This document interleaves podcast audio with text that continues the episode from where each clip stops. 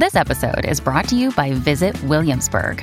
In Williamsburg, Virginia, there's never too much of a good thing. Whether you're a foodie, a golfer, a history buff, a shopaholic, an outdoor enthusiast, or a thrill seeker, you'll find what you came for here and more. So ask yourself, what is it you want?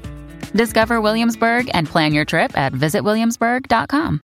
¿Qué tal amigos? Reciban todos un caluroso y fuerte abrazo. Soy Freddy Silva, contento de acompañarlos en este nuevo capítulo de Entre Líneas a través de Radio Libre 790 AM y por www.americanomedia.com.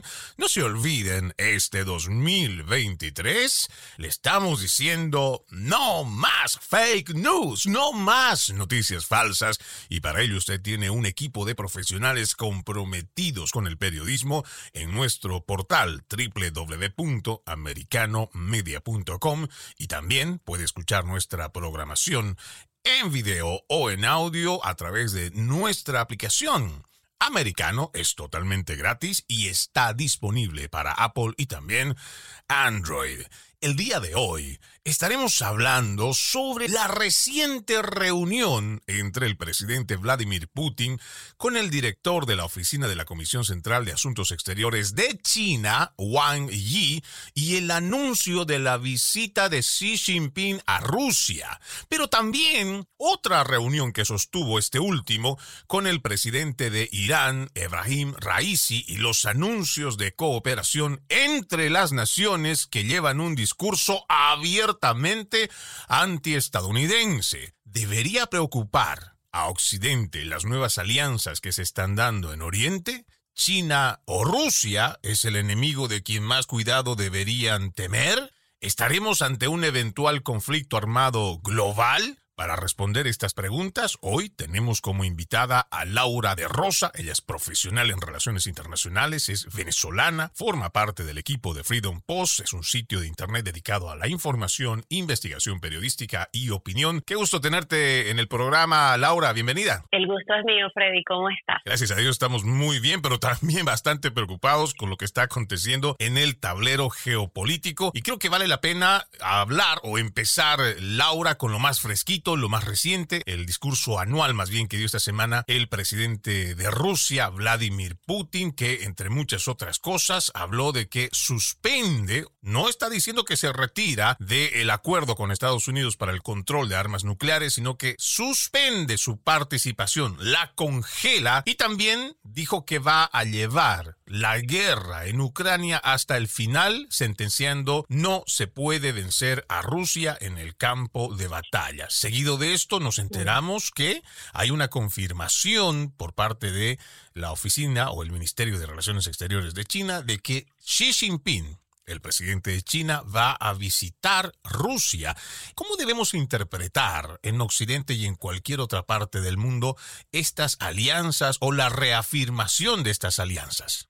Exacto, esa, esa es la palabra tal cual como tú la acabas de usar, la reafirmación de estas alianzas. Estas alianzas no son nuevas, lo que pasa es que pareciera que los medios de comunicación en Occidente se están apenas enterando y deberían básicamente tener gente en, en vinculados a temas de geopolítica que les esté contando lo que está pasando para que no los madruguen, como decimos en ciertos países. Esto no es nuevo. Evidentemente, esto es un hilo de cosas que hay que prestarle atención y que desde hace rato esto se está organizando, pero ahora es que se está haciendo frente a cámaras de manera frontal, porque se ha hecho frente a cámaras y frente a micrófonos desde hace rato y ya les voy a contar por qué, pero se está haciendo ahora de manera frontal donde además de una guerra que existe en Rusia y Ucrania también empieza a haber una guerra de micrófono. Y esto eh, está planteado por lo siguiente. Entonces empecemos justamente con lo que acaba de pasar ahorita el lunes. Eh, aparentemente se hace una visita sorpresa y digo aparentemente y sorpresa porque en visitas presidenciales no hay sorpresa esta visita que hace Biden a Ucrania no es una visita sorpresa porque esto, además de ser una visita presidencial que siempre lleva bastante planificación, bastante logística y bastante anticipación, entonces adicional a eso tiene unas condiciones que básicamente son tres. Número uno es la visita del presidente más cuidado del mundo, que es POTUS, o el presidente de Estados Unidos, va a una zona de guerra activa, número uno. Número dos, evidentemente esto acarrea una logística sumamente complicada y una cuidadosa planificación. Pero número tres es que Estados Unidos no tiene presencia militar en el terreno ucraniano y por supuesto no controla la infraestructura crítica. Entonces, esto hace como un gesto diseñado para anticiparse, porque no fue al azar, porque no fue eh, una sorpresa, para anticiparse al anuncio que ya había hecho Rusia de que el 21 Putin hablaría ante la Duma. Y para las personas que no sepan qué es la Duma o no lo recuerdan, pues básicamente esa es la Cámara Baja de la Asamblea Federal de Rusia, o sea, es el órgano legislativo de Rusia. Allí se esperaban definiciones. Cuando Biden va a Ucrania, justamente un día antes, y a cuatro días de que se cumpla un año, se demuestra la amplia planificación, la muy dilatada planificación, y se intenta evitar que él haga algún anuncio eh, que, pudiera escalar el conflicto. En efecto, se escaló. El conflicto se escaló porque no hubo una disuasión de lo que él plantea cuando él dice, mira, nos vamos a retirar, mejor dicho, vamos a suspender, no nos vamos a retirar de el estar que es eh, este acuerdo justamente parecido al tema del desarme nuclear. Claro, aquí por ejemplo me parece algo muy grosero por parte de la prensa progresista que en la mayoría de sus titulares, empezando incluso igual en la televisión, yo recuerdo que veía en la mañana de esta semana cuando decían visita sorpresa de Biden. Es que también existe esta forma de vernos a los ciudadanos realmente como si fuéramos estúpidos. ¿Cómo es posible que se atrevan a decir que existe una visita sorpresa, como tú lo mencionaste muy bien, es una zona de guerra y además uno de los últimos mandatarios que terminó en llegar para la foto, como lo hicieron el resto de las demás personas, pero también existía un propósito, era el quitar la atención que iba a tener el presidente de Rusia y Biden llega a Polonia también, donde da otro discurso y entre otras cosas, bueno, fuera del discurso, dentro de una reunión, va y entre las metidas de pata, que siempre dice que quería ser de un lado, ahora incluso hay un meme que habla de Bidensky, que él quería ser un Biden es que son de esas cosas que uno dice, ¿cómo es posible que en política exterior tengamos un personaje tan desubicado como Joe Biden?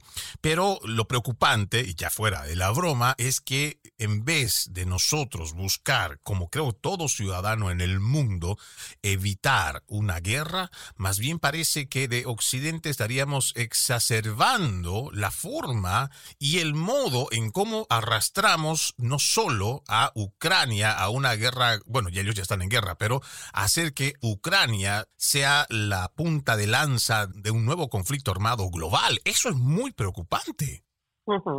Sí, ciertamente, y, y tú lo acabas de apuntar, y, y es de manera impresionante como lo acabas de apuntar, porque es de manera muy objetiva. Y eso no es común en términos periodísticos de este lado del mundo porque en, las relaciones internacionales y en guerra, y, constantemente lo repito, no hay buenos y malos. Esto no es un partido de fútbol donde nosotros nos tenemos que poner de un lado o del otro. Nos tenemos que poner de un lado geográficamente hablando, porque si de un lado disparan hacia acá, evidentemente allí los misiles intercontinentales o, o las armas no tienen nombre de sectores o grupos a los que les van a disparar y a otros no. Entonces, en este punto, sí nosotros tenemos que estar ubicados geográficamente de un lado o del otro.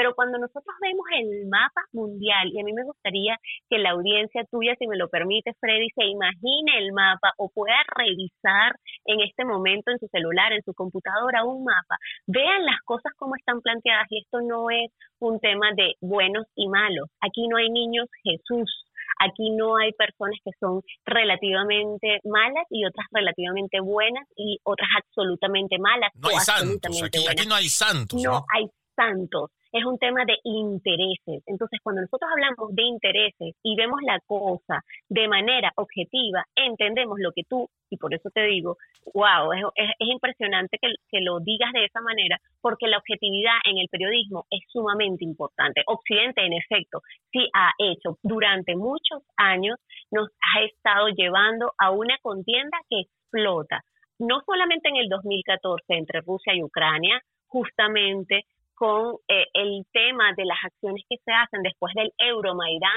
sino que además de eso hay un apunto importante en el 2022 cuando ya eh, llevan las fronteras de la OTAN orientales al frente de Rusia y esto es también violando los acuerdos previos que se habían hecho de territorialidad que mantenían el equilibrio mundial y donde esos países son países calificados por los internacionalistas, nosotros los calificamos como países colchones, países que sustentan, países que son sumamente importantes en el, el equilibrio geopolítico, no solo regional, sino en el equilibrio geopolítico mundial, porque justamente al Zelensky, y aquí sí hablo en específico de una persona, el presidente Volodymyr Zelensky, decidir seguir presionando con el tema de Ucrania entrando a la OTAN, porque ni siquiera es a la Unión Europea, entrando a la OTAN, evidentemente rompe lo que está escrito en la Constitución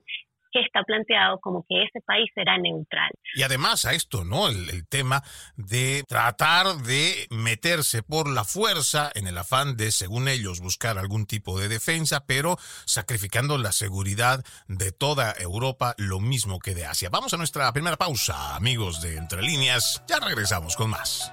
Gracias por continuar con Entre líneas a través de Radio Libre 790 AM y también por www.americanomedia.com. El día de hoy nos acompaña Laura de Rosa, profesional en relaciones internacionales. Ella es venezolana y además dedicada al periodismo de investigación. Decíamos antes de irnos a la pausa que haciendo una mirada bastante objetiva dentro de lo que significa el por ahora equilibrio de paz en el mundo, vemos a un personaje, Volodymyr Zelensky, de Ucrania, el presidente, quien a capricho, creo que esa sería la palabra, busca la forma de cómo entrar a la OTAN, ni siquiera a la Unión Europea, como lo mencionabas, eh, Laura, antes de irnos a la pausa, y sacrificando, según ellos, en busca de su seguridad, poniendo en riesgo la seguridad del resto de Europa, lo mismo que de Estados Unidos, porque nos estarían llevando hacia una eventual tercera guerra mundial. Pero no solo estos factores, ahora decíamos también que lamentablemente Occidente, y hay que ser bastante objetivos, lamentablemente Occidente ha hecho muchas acciones que podrían ser consideradas una declaración de guerra contra Rusia decíamos hace no muchos días atrás en un programa que le dedicamos igual de un trabajo de investigación, cómo el gobierno de los Estados Unidos, con la supervisión y autorización de Joe Biden, se permitió que logren explotar los gasoductos rusos Nord Stream.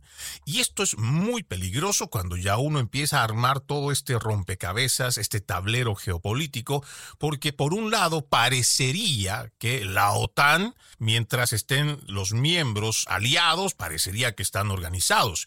Lo que no se está mencionando, Laura, es cómo del otro lado ya tienen años que se vienen organizando. Yo recuerdo que cuando trabajaba en La Voz de América en Washington, D.C., allá en el 2005-2006, ya nos llegaban las imágenes de los ejercicios militares rusos y chinos que lo hacían una vez cada año con un costo superior a los 500 millones de dólares y que le mostraban al mundo a través de esas imágenes cómo ellos ya se venían preparando para cualquier situación de conflicto armado. Y creo que sería preciso arrancar en este bloque, Laura, si me lo permites, con el tema de la reciente reunión que tiene el presidente de China, Xi Jinping, con su par de Irán, algo que sí debería, por lo menos, no solo lo digo preocuparnos, pero por lo menos debería llamarnos la atención. Yo sí le pondría que nos debería preocupar. La verdad, yo sí siento que nos tiene que preocupar porque hay esa organización que se está haciendo desde China y China está expandiéndose. China eh, no, no está jugando. China está entendiendo este tablero mundial como un tablero geopolítico y un tablero económico. Y ahora, en momentos de guerra, sería muy iluso pensar que el resto de los países que nosotros no, básicamente no tenemos acceso a la información con ellos porque no recibimos las informaciones en sus idiomas originales, pero sería muy iluso pensar que ellos no se están organizando ante lo que para ellos también sería su seguridad y defensa. Y cuando tú hablas del tema de justamente esa reunión entre Xi Jinping y Ebrahim Raisi, el presidente de Irán, esto, esto se planteó y ahí se los, se los voy a contar lo más conciso posible. Eh, ellos están planteando desde el 14 de febrero una reunión de dos días, tres días. Básicamente lo que hicieron fue como fortalecer un poco sus relaciones y en las declaratorias que recomiendo a las personas que se revisen constantemente el Ministerio de Relaciones Exteriores de China, porque allí no hablan solo eh, en, en su idioma, sino que también están hablando en inglés, en francés, en español, etcétera. Allí justamente están mostrando cuáles son los movimientos. Y en esta, una de las declaratorias habla de, bueno, China está apoyando a Irán en cuanto a su independencia, y ojo con esto porque eso no son palabras al azar, en cuanto a su integridad territorial, y esto es muy importante tenerlo en cuenta si queremos entender por qué después Irán va a apoyar a China en temas de conflictos con Taiwán y en cuanto a su soberanía estatal. Entonces, bueno, ellos dijeron, nosotros estamos fortaleciendo la, cooperación en cuanto a comercio, en cuanto a infraestructura, etcétera, etcétera, pero además China, Xi Jinping declara de manera abierta, mira, nosotros vamos a participar en la reactivación del acuerdo nuclear iraní, que por cierto, todas las personas que están escuchando seguro se deben recordar qué es lo que está pasando en Irán en este momento, de qué manera ahorcan a su gente, de qué manera actúan en contra de sus países vecinos y que es un peligro que ellos tengan acceso al tema nuclear. Pero esto lo que habla es nuevamente de cómo ese discurso antiimperialista, anti-Estados Unidos, se está juntando en países y en aliados que se están volviendo cada vez más poderosos durante todo el tiempo y que adicional, no sé si tenemos tiempo en, en este bloque, Freddy, pero que adicional se suma a una reunión sumamente importante que hubo en septiembre de 2022 que es, liderada por China y que se llama la Organización de Cooperación de Shanghái. Y es más preocupante aún. Bueno, vamos a entrar en detalle en eso, pero creo que es muy importante que la gente vaya pues espabilando, como diríamos, o este programa invita al oyente a que ejercite su actitud crítica, ir pensando el qué nos están diciendo a través de la televisión y si lo que realmente nos están diciendo es información o es una narrativa. Dentro de lo que expone nuestra invitada, me parece importante decirlo, aquí los otros países, aquellos que realmente van a estar involucrados de forma directa, no pueden solamente ser simples espectadores, porque no estamos hablando de que tal vez les caiga o no una bala cruzada a la distancia, un misil cruzado, no, es el impacto económico económico que también esas naciones puedan tener. Es el impacto al suministro de energía, los cuales se provee también Rusia a muchas de esas naciones.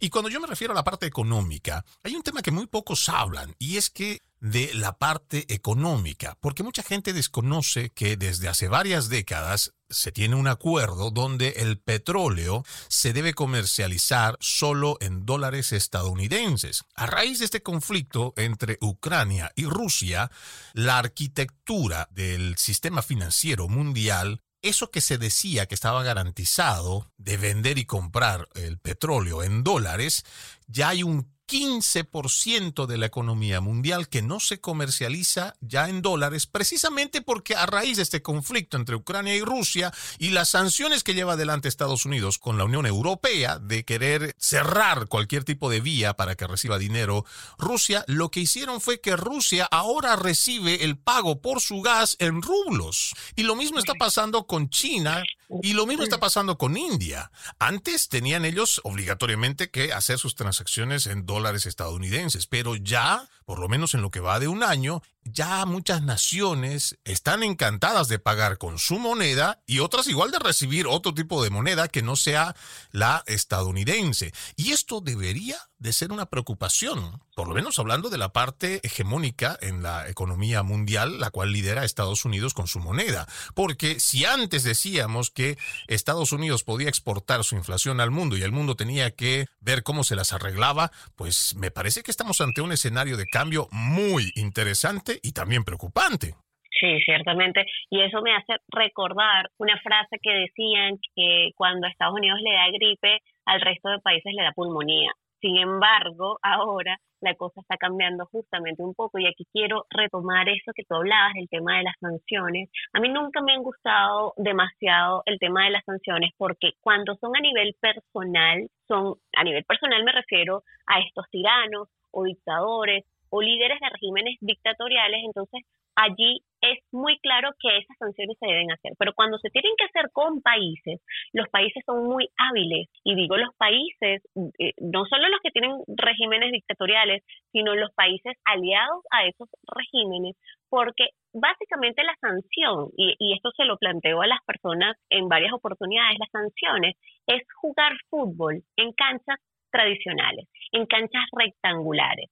Lo que hacen los países para evadir las sanciones es jugar fútbol en canchas redondas, sin reglas. Entonces, esto que tú has planteado tal cual, Freddy, de cómo ahora, a raíz de la guerra, a raíz de las sanciones que se hicieron, a raíz de todo el sistema eh, financiero que se está diversificando, por decirlo de alguna manera, ha hecho que, en efecto, el 15% de la economía mundial ahora se esté manejando de otra manera. Entonces, los acuerdos que antes estaban preestablecidos ya simplemente le han dado paso a que se haga un comercio importante de yenes, de rublos y que tal cual Estados Unidos con sus sanciones plantea estas nuevas formas muy creativas de que se pueda manejar el tema petrolero de otra manera. Entonces, la hegemonía mundial que estábamos viendo de Estados Unidos, territorial y que está debilitándose a raíz de la administración Biden, porque recordemos lo que pasó en Afganistán de una manera caótica como sale Estados Unidos y cómo eso impacta en la imagen mundial de Estados Unidos, de ese país, adicional a eso también está perdiendo un poco la hegemonía económica y esto se suma a la penetración del capital chino en el resto del mundo. Tenemos 273 mil millones de dólares que ha invertido desde el 2014 hasta este punto China en el mundo. Eso es bastante dinero, algo que tendría que preocuparnos de sobremanera en cuanto a lo que es esta nueva conquista en el siglo XXI del nuevo imperialismo chino. Vamos a una nueva pausa, amigos de Entre Líneas. Ya regresamos con más.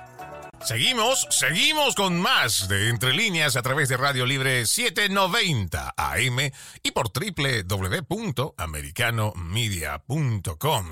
El día de hoy estamos hablando sobre la reciente reunión entre el presidente Vladimir Putin con el director de la oficina de la Comisión Central de Asuntos Exteriores de China, donde se confirma la visita de Xi Jinping a Rusia, pero también hablamos sobre estas alianzas o los nuevos acuerdos que están llegando a tener países que son abiertamente anti-estadounidenses. Con nuestra invitada Laura de Rosa, ella es venezolana, es una profesional en relaciones internacionales, analista y además dedicada al periodismo de investigación pues estábamos revisando cómo China, igual que Rusia, están estableciendo acuerdos que están haciendo cambios en el tablero geopolítico. Hablábamos de esa reunión que sostuvieron Xi Jinping, el presidente de China, con el presidente de Irán, Ebrahim Raisi, pero hablamos también de otras reuniones que vienen de forma paralela y que también se están organizando las otras naciones que están igual allá en Oriente y que ven esta amenaza de un nuevo conflicto global que podría afectar no solo su seguridad, incluso la parte económica económica de toda la región. Por eso es importante estar atentos, Laura, a estas reuniones que se están dando y que lamentablemente a través de la prensa progresista ni siquiera nos enteramos.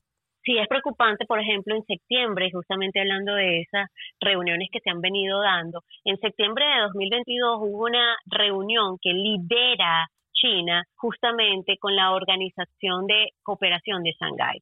Y aquí básicamente está planteado, el resto del mundo se está reuniendo. Y cuando me refiero al resto del mundo, hablo de China, evidentemente que lidera, está Rusia, está India, está Pakistán, están Irán, por ejemplo, de observadores, está Turquía como invitado y un montón de países más que son satélites, Uzbekistán, eh, Kazajistán, etcétera, etcétera, están vinculados allí. Pero que la gente podría decir, pero ¿qué nos importa eso? Bueno, yo les voy a contar tres cosas en específico que pasaron en esa reunión y que tiene que disparar las alarmas para entender lo que habíamos hablado al inicio que mientras de un lado se están organizando, los demás no están inertes, los demás no están parados, los demás también se están organizando. Y en esa reunión se habló evidentemente del fortalecimiento de apoyo mutuo, pero no es un apoyo mutuo solamente de manera literario, es un apoyo mutuo práctico. Y entonces aquí se habla de dos cosas adicionales,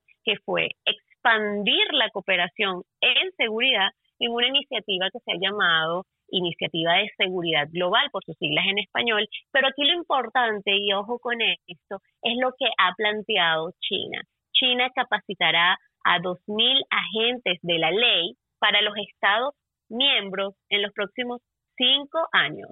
En todos estos países que yo les acabo de comentar, China estará capacitando 2.000 agentes de la ley en cada uno de esos estados y establecerán una base china para formación de personal antiterrorista. Esto prende alarmas porque no es solo el tema de cómo se hace la penetración económica, que ya habíamos hablado en el segmento anterior, sino también de cómo esto se está haciendo, primero de manera agentes de la ley, cómo se va a plantear esto si es policial o militar y cómo se está planteando además la profundización de la cooperación práctica en cuanto a desarrollo global, como ellos le han llamado.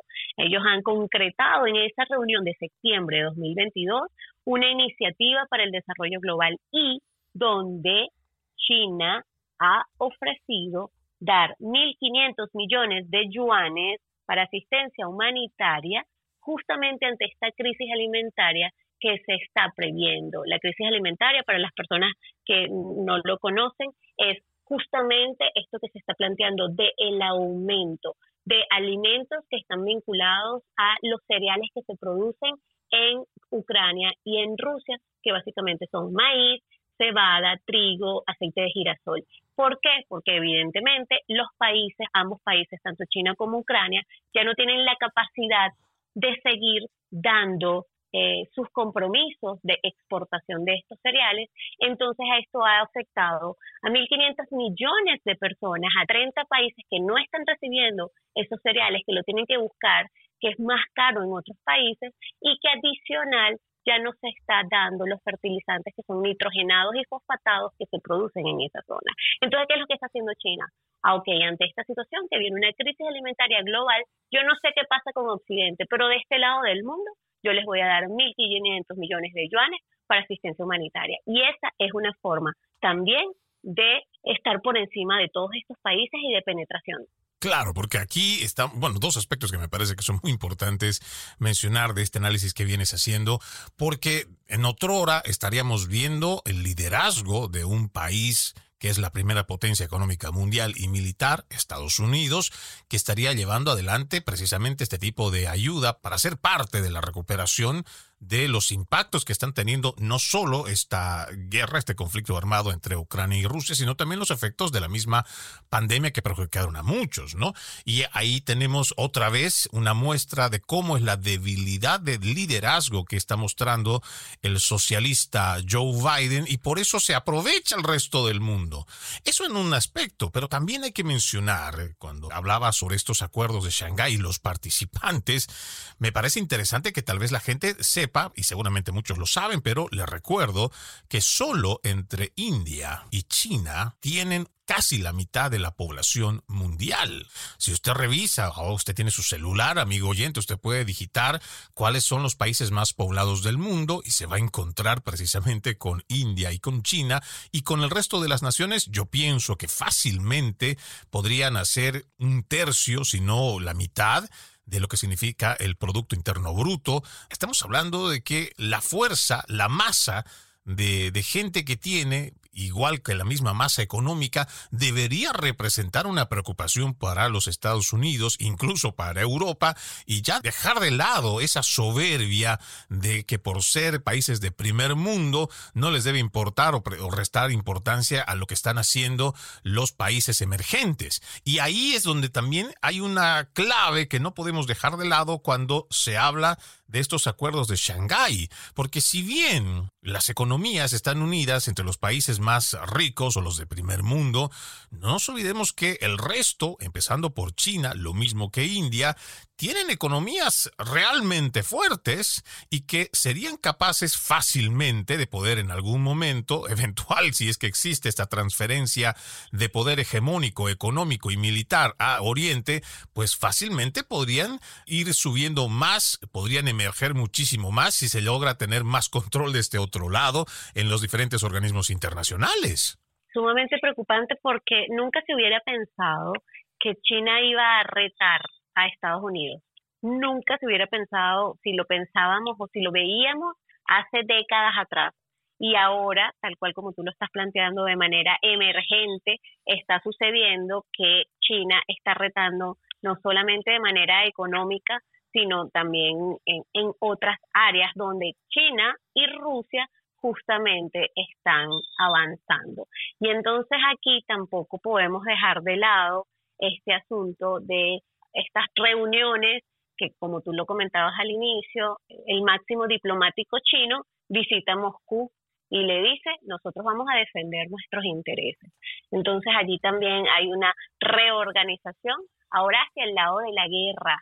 Y esto está vinculado a lo que hablábamos al inicio de la visita de Biden a Ucrania, después a Polonia, pero después al anuncio que hace eh, Vladimir, Putin frente a la Duma y después el anuncio que hace hoy, justamente diciendo, mira, estoy esperando a Xi Jinping en Moscú lo que, lo que se viene me parece que es algo que tiene no solamente que poner eh, exciting, como dirían otros, emocionados a quienes hacen el análisis del tablero geopolítico, Laura, porque sé que gente como tú, que está mm, especializada, dedicada a la investigación en cuanto a la geopolítica, seguramente es bastante emocionante cómo se están armando y cómo se están preparando. Y nosotros desde afuera ni siquiera somos simples espectadores. Lamentablemente tenemos una prensa progresista que lo que hace es manipular la información, tergiversarla o manda puras verdades a medias y con este juego de ingeniería social de ponerte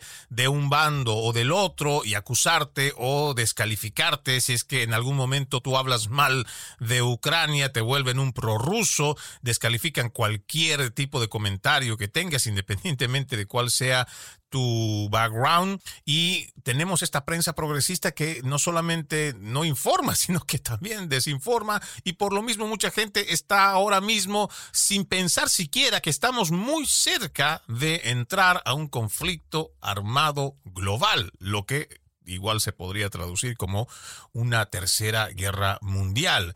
Vamos a ir a una pausa, querida Laura, al volver a estos eh, puntos, estos aspectos que nos mencionas de qué nos está acercando o cuáles son estas señales que debería preocuparnos de los mensajes que están dando estos líderes en este momento durante estos últimos días, estas semanas, qué tan grave puede ser ya hablando del impacto a nuestra región no solo hablemos de Oriente, hablemos de Occidente en este continente que de por sí está duramente golpeado, no solo por la economía, sino también por administraciones corruptas, la mayoría de ellas socialistas, cada vez más endeudados y con un eventual conflicto armado, que es lo que podríamos esperar. Vamos a la pausa. Gracias por continuar con Entre líneas a través de Radio Libre 790 AM, invitándolos a que descarguen nuestra aplicación Americano. Es totalmente gratuita y está disponible para Apple y también Android.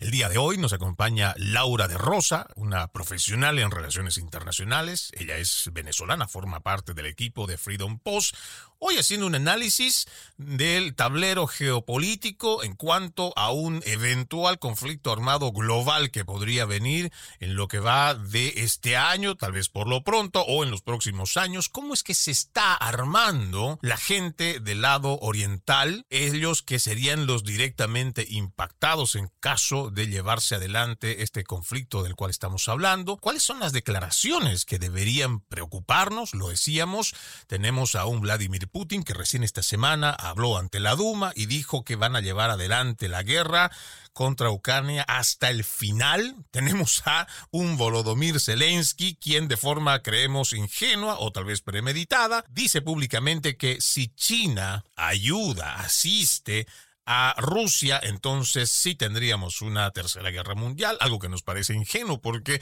eso significaría que desconoce totalmente los, por ejemplo, ejercicios militares que tienen entre Rusia y China, lo mismo que los acuerdos económicos, que son muy buenos aliados económicos y muchas otras, muchos otros acuerdos. Adicionalmente a esto tenemos a una nación como Irán, que por muchos años se ha tratado de controlar la parte nuclear porque es una nación totalmente eh, liderada por radicales, pero además con un discurso antiestadounidense muy claros, muy definidos y eso debería preocuparnos, por supuesto, en cuanto a este conflicto eventual al cual podrían arrastrarnos entre Rusia, Ucrania, la OTAN. Pero en caso de darse, Laura, un conflicto como esto, de qué forma la afectaría a nuestro continente. Decíamos, lamentablemente, no solo sufrimos después de una pandemia, sino desde antes con problemas económicos, igual que gobiernos que son muy corruptos. Hoy tenemos eh, casi un 80, si no un 90% de naciones que están gobernadas por socialistas, socialistas que no les importa seguir hipotecando o empeñando a su nación, empobreciéndola mucho más. ¿Cómo impactaría? ¿Qué deberíamos de nosotros estar atentos desde este otro lado del charco, Laura?